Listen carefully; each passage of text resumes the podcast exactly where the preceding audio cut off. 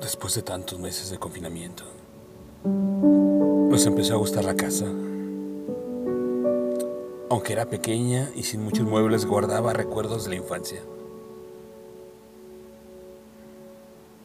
Mi hermana Carolina y yo hacíamos limpieza cada mañana. Abrimos las ventanas de las habitaciones, repasábamos los baños y limpiábamos la cocina a conciencia.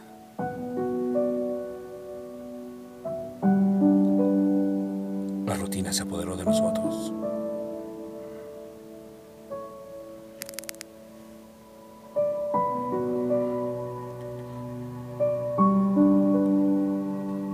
Rutinas.